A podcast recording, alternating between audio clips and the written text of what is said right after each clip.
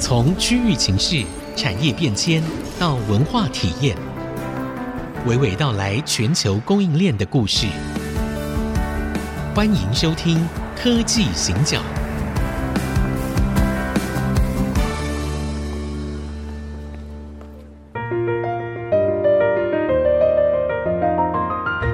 这里是 ICG 竹科广播 FM 九七点五，欢迎收听科技行脚，我是 Digitime 黄清友，大家好。我是人工智慧科技基金会执行长温怡玲。好，那个我们通常不太谈政治，嗯对吧，社长？嗯，但是呢，有一些可能比台湾大选还要更重要的事情，对，对，就是在其实，在我们大选前三天呢、世界经济论坛，世界经济论坛是十五号到十九号，就是上周的时候一起举办的哦。那因为疫情后三年哦，所以这次规模非常大。但是比较重要的是，他们在事前哈就已经公布了二零二四年的全球风险报告。嗯，然后这个当中哦，他们总共访问了一千四百九十位专家。好，那当中哦，只有百分之十六的人认为，接下来的这两年到十年当中是会慢慢的趋于比较平稳。那意思就是说，其实接下来不是一个好日子是啊。不平稳。嗯哎， 就是不平稳，对。那这里面呢、他们觉得哪一些是比较重大的风险来源哦？当然，极端气候这个一定是因为这个就已经在每一个国家每一个人的眼前。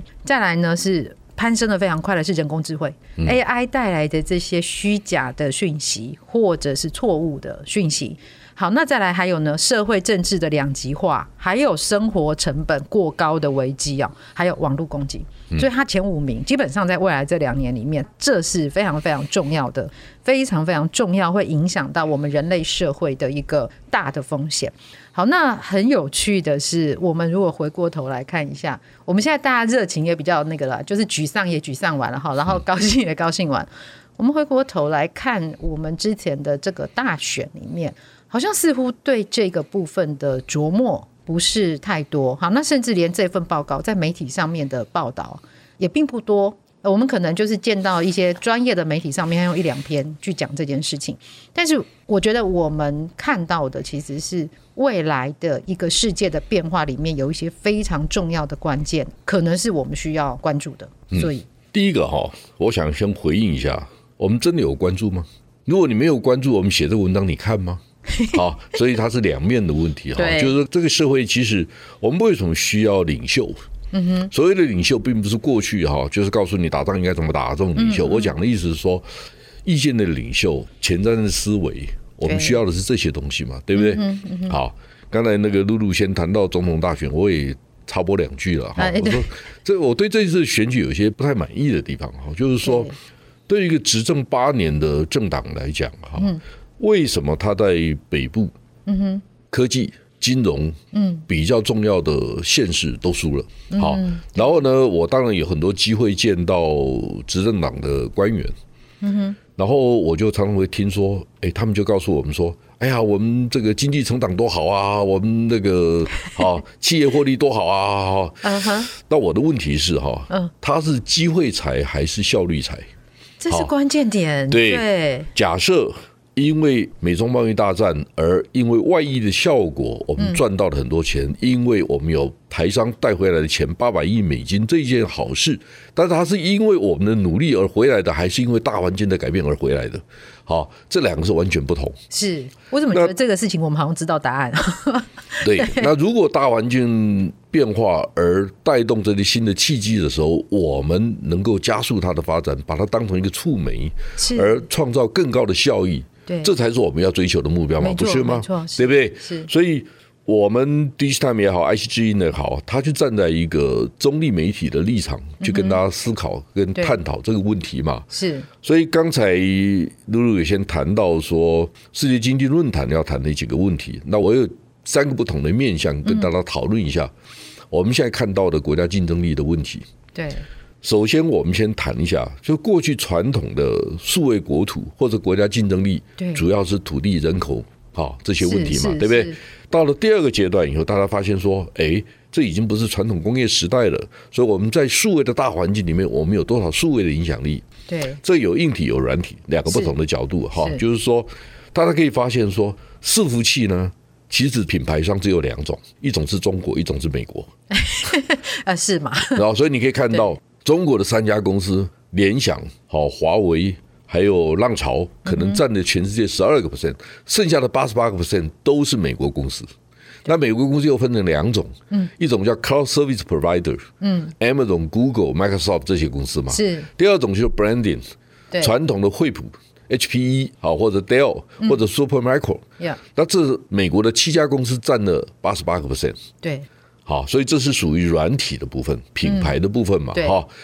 那你可以看到，哎，很幸运的，九十二个 percent 的 server 都是台湾公司做的。哦，是那对，晶片呢，可能是来自 NVIDIA，那晶片也是台积电做也的。是台积电，好对，，所以以你有很多的指标去衡量一下，我们在所谓的数位国土跟数位的影响力上面，到底嗯有多少影响力？对，那不只是这样子嘛，哈。所以很多人都问我说啊，会不会打仗？我说，哎，坦白讲，总统大选的前一天，哈佛大学有几位教授来是来访，我们就谈到这个观点。我说，我基本上认为，我当然不是军事专家，我不会说台湾海峡会不会打仗，但是从科技产业的角度来讲，如果你会发现百分之九十以上的高阶晶片都是台湾做的，对，这个仗一打，全世界的数据中心还能动吗？对，那你会发现说，全世界主要的那个应用处理器，哈、很多都是台湾公司做的，嗯对，或者台湾有非常棒的 IC 设计公司，是，那他们在全世界供应链当中扮演非常关键的角色。那如果打仗的话，嗯，晶片供应不了，好，那如果大家知道哈，嗯哼，诶，我以前谈过。车用的半导体主要是欧洲系统的公司在供应的，对不对？包括 Infineon、嗯哼 N 叉 P 哈、对 Bosch 这些 NXP 这些公司都很重要。是那他们很多的晶片也仰赖台湾的供应链来生产。一样的，对，是，好，如果大家知道主要的工业国家，加拿大、美国、德国、日本、韩国，嗯，他们这半导体的晶片都跟台湾有非常密切的关系。如果动不了，是大家知道这些国家的 GDP 有七到十个 percent 都是汽车贡献的哦。对，好，所以我们还继续混下去吗？好，第三个就是说。嗯 Top thirty 全世界前三十大的 EMS 制造厂，是它的产值有百分之七十以上是台商的贡献，是，就是我们的红海、广达、人保、伟创这些公嗯司。少了这些公司，全世界很难运转。为什么？其实呢，三星的半导体也很多卖给台湾呐、哦，是啊，如果你从这个角度来看，SK Hynix，嗯它卖出来的半导体到底卖给谁？台湾也是主要的买主。对如果不能动，韩国会先倒哎、 所以我就跟韩国人讲啊，我说你们会先倒啊，不要，我没有糊弄你们 哦。好，所以我们的数位影响力很大。第三个，大家都知道嘛，全世界的海运，嗯哼，货柜轮有一半以上要经过台湾两边呢，是，台湾海峡跟台湾的东海啊，到东边嘛，对，好，还有呢，全世界五大跨国的，我讲跨国哈，跨国航空货运机场前五名全部都是在东海，对，就是香港、仁川、嗯是，上海、桃园跟成田机场，对，所以第六名是安克拉治啊，它也在西太平洋啊。啊，对，所以大家开始想象一下，就是说，嗯如果是这样子，嗯，坦白讲哈，Bloomberg 最近说十兆美金呐、哦，影响，对因为美国说二点七兆，澳洲说两兆，哎，对啊 然，后 Bloomberg 说十兆，各位不信你去查一下哈、我在一两年前就讲十兆了，嗯哼，好、但我是用猜的哈、哦，对，那 Bloomberg 好你不像也是你不是费米推论出来不的吗？是没有，我是认我认为不止， OK，绝对不是只有二点七兆，所以我对说至少十兆美金，因为大概是全世界十分之一以上有，其实我们 GDP，节目里面有谈过，好，对，嗯哦不对？你可以作证嘛。对，没错，没错，那 Bloomberg 最近才发布的、嗯为什么？Bloomberg 有将近三十个人在看 Digitime，你知 道吗？哦哦，这 样啊，嗨，没有，刚刚差点我确出定言不逊， 他说啊，我抄我你们我们不的，嗯能说他抄我的，但是他们的确有三十个人在看对 Digitimes，因为我有名单，我知道谁在看。嗯 OK，好， OK 请问一下，亚洲的高科技的讯息到底谁说了算？嗯嗯，至少在供应链上面，台湾有一定的话语权，因为台湾嗯是够强够大，对不对？对，所以大家要知道哈，high tech industry 的 information 大概分成两大类。对，如果你要看 outlook 产业展嗯望，是美国人跟你讲，二零三零年哈，全世界半导体会到达一兆美金，好对，嗯那你最好相信。好，如果他会告诉你说，诶，那个低轨道卫星会变得怎么样？对，好，那你最好相信，因为我们不太去做这种研究。哎，对， 但如果你要知道伺服器谁卖的比较多，那当然台湾比较厉害 啊，因为厂商都在这我们这对里嘛啊，？ 所以啊，大家搞清楚，嗯，我们做产业供应链的资料，台湾人有话语权的。是，所以我们把它变大，那我们就有数位国土的概念嘛。对好对，好，我现在告诉大家，它第三种数位国土，嗯，就是刚才露露谈到的人工智慧的问题，，E 是好 ESG 的问题。嗯，我们当然第一个先谈到排碳、但是我认为排碳大家谈了很多，我就不多说了哈。是社会变化的过程怎么因应，包括刚才露露有谈到，嗯，治安的问题啦，对人工智慧的道德性的问题啦对，是最后一个是 governance 是治理的问题。好，没错那我现在的问题就是说，我们过去八年执政的过程当中，嗯，北台湾为什么这一次立法委员的选举，是执政党几乎全军覆没，几乎啦几，好对，是桃园就全输了嘛，是，那台北市剩下三席嘛，对对不对？对那你看到新竹都没了嘛？嗯，那为什么、为什么会这样子？是所以这么好的条件，这么好的环境，嗯，那最后一个问题哈，嗯，我本来不想谈这个问题，我是跟我跟露露有谈，我我也跟她说我不想谈这个，但我对，忍不住忍不住要讲，我是说三个党提出的不分区立委，哪一位可以代表科技业？是，其实我们今天这一集要谈的一个事情，其实我一开始我就是希望说，我们那个选举啊，那个激情过去之后，其实真正重要的是生活。那我们怎么样可以让台湾接下来可以越走越好？我我真的觉得这个是不分党派、不分年龄啊，所有的人都想要达成的事情。只是我们可能在不同的年龄层，我们看到的事情不一样；我们在不同产业，我们看到观点不同，所以好像在党派上面我们会有一些不同的选择。但是真的哈，我觉得二零二四年是一个非常关键的时代哦，特别是那个 WF 也说了，他说接下来整个社会会往两极化的方向发展，所以我们接下来到底应该要看哪一些事情，哪一些指标？刚刚数位国土这个观念呢，对我们来说是一个非常重要的台湾的一个定锚点。那怎么样延展下去？我们休息一下，待会回来。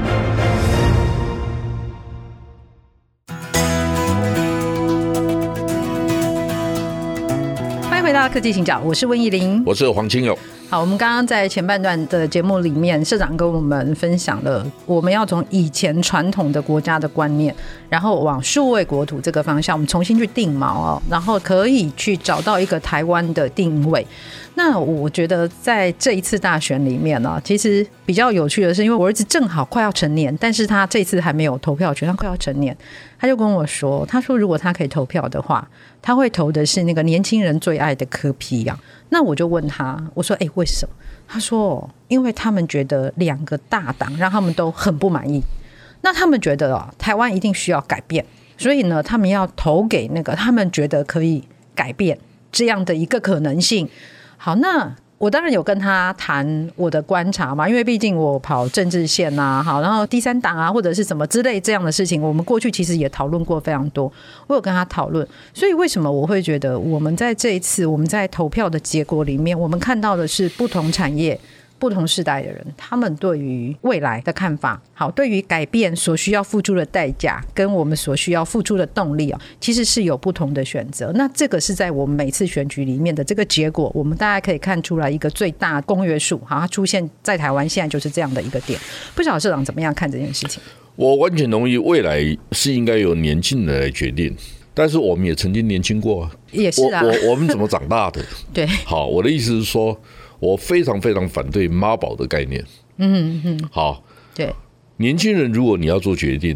请你了解现在谁掌握主要多的资源，你可以去争取他给你更多的 support。嗯，好，如果你都不了解，你只是来 complain，告诉我说你为什么没有把资源给我？那我的问题说，我为什么要给你？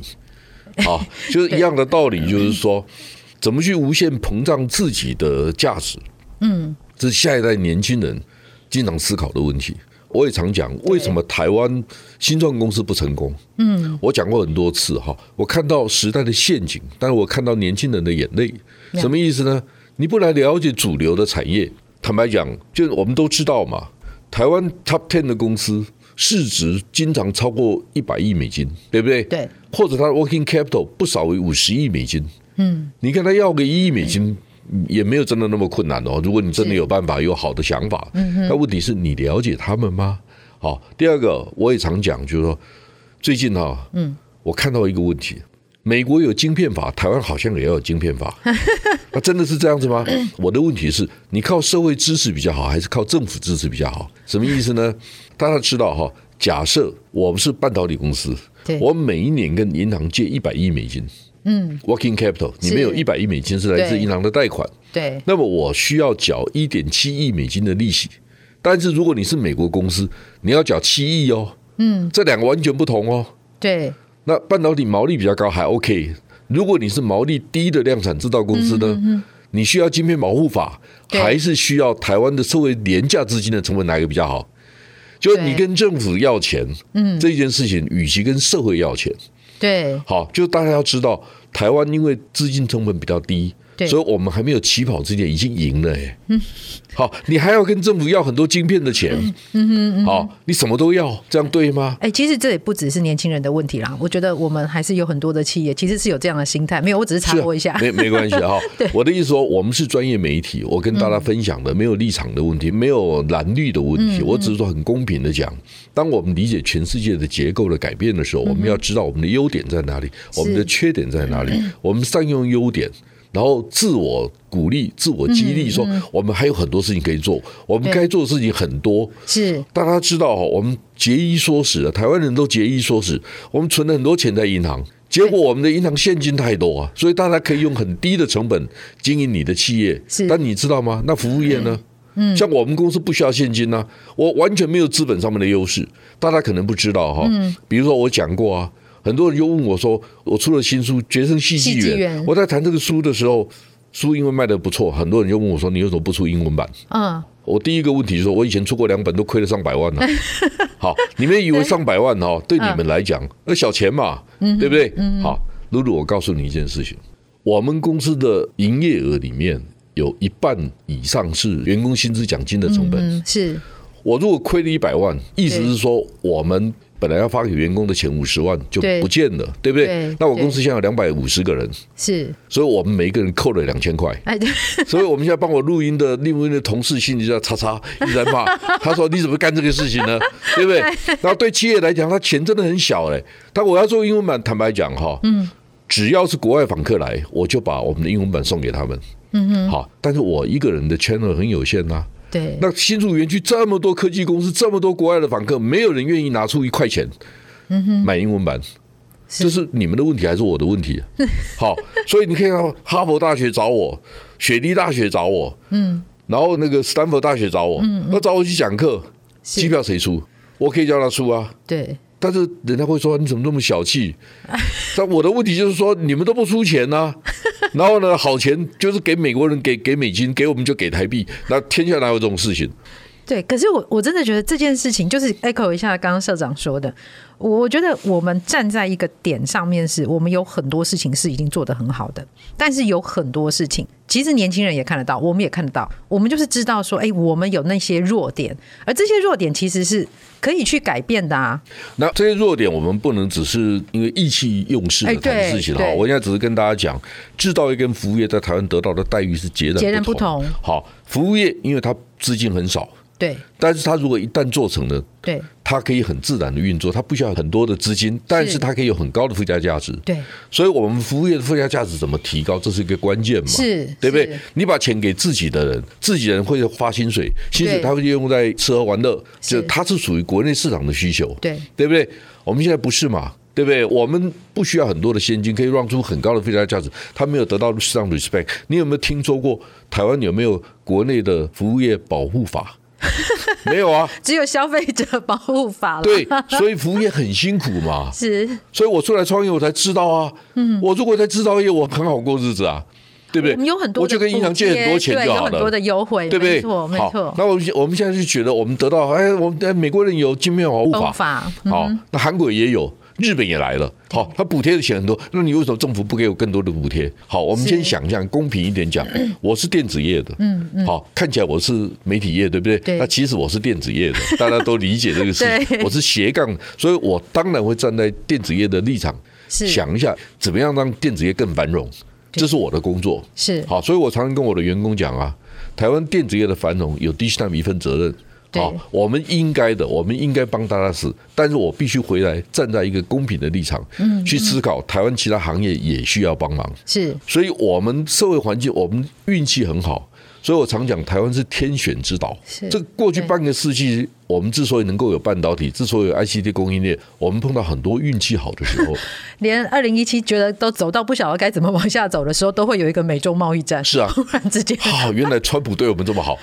我真哎，其实我们就整个这几年这样看下来，这而且我常常想啊，如果我们把美中贸易战跟 COVID nineteen 的顺序调换过来，可能状况截然不同哦，呃情境也会不同。情境完全不对一样哦。所以台湾运气很好，真的好，真的那我们要珍惜。但是我们今天有一些不同的意见跟看法是，他并不是想扯后腿或干什么，没有对，我们只是认为说，我们希望政府听到是，我们希望科学局的局长听到对，我们希望他能够反映给科技部，我们希望他们反映给经济部，是我们做一些策略性的改变，对因为我们台湾真的需要改变了。对否则我们所有的投资事倍功半。嗯嗯。好，第二个，我也支持年轻人应该得到更好的资源，但是我希望年轻人回来知道一下我们到底需要什么。对钱在我身上，你来说服我啊！我不是不愿意啊，但你说服我啊！嗯，你现在提供的服务为什么是这样子？对我告诉你，路很多人来找我，很多人也想从 d i g i t 引介 know how 是去创造他的事业。对但是太多人告诉我，他只想做十个人、二十个人的。嗯，这事情我没有兴趣，因为他不会改变世界，是，好，不会改变台湾。对那我花很多心思，只能去协助十个人创业，我没有兴趣，嗯，因为那太小。对好，我希望下一集我们可以谈一下三星 Yeah 为什么？很多人说三星有灭台计划，对不对？好，那我的重点说，一个两千亿美金的公司，是它的灭台怎么灭？它的方法是什么？韩国社会讨论这个事情吗？韩国的媒体会讨论怎么打败台湾吗？而且我比较，其实这件事情啊，我觉得。我觉得比较有趣啊，对我们今天这一集可能那个浓度有一点高、哦，所以可能大家要仔细的听啊，以免有一些误解。但是我真的要讲一下三星，我常常会觉得哦，三星干嘛要灭台啊？对，就很多事情我会觉得动机是很重要，就好像说很多人说人工智慧会统治人类嘛，到底为什么 AI 要统治人类？其实要统治人类的应该是人吧？ 对，但是我们常常有很多事情都是停留在那个贴标签的那一层，因为贴标签容易懂。而且它可以迅速的深入人心，好，所以这个贴标签非常的简单易懂，但是它会造成很多的结果。这个结果就是我们现在台湾也一直都在面对的一个状况嘛。而且人家报纸有讲，哎，就是独家大爆料啊，说三星来台啊，哈，然后是密谋啊，那所以他们到底要如何灭台？这个这个呃，好，那所以我们下一集先跟大家预告一下，我们下一集就要来讲一下哈，大爆料一下，而且我们要邀请到当事人来现身说法。好，我们节目在这边告一个段落，谢谢大家。谢谢。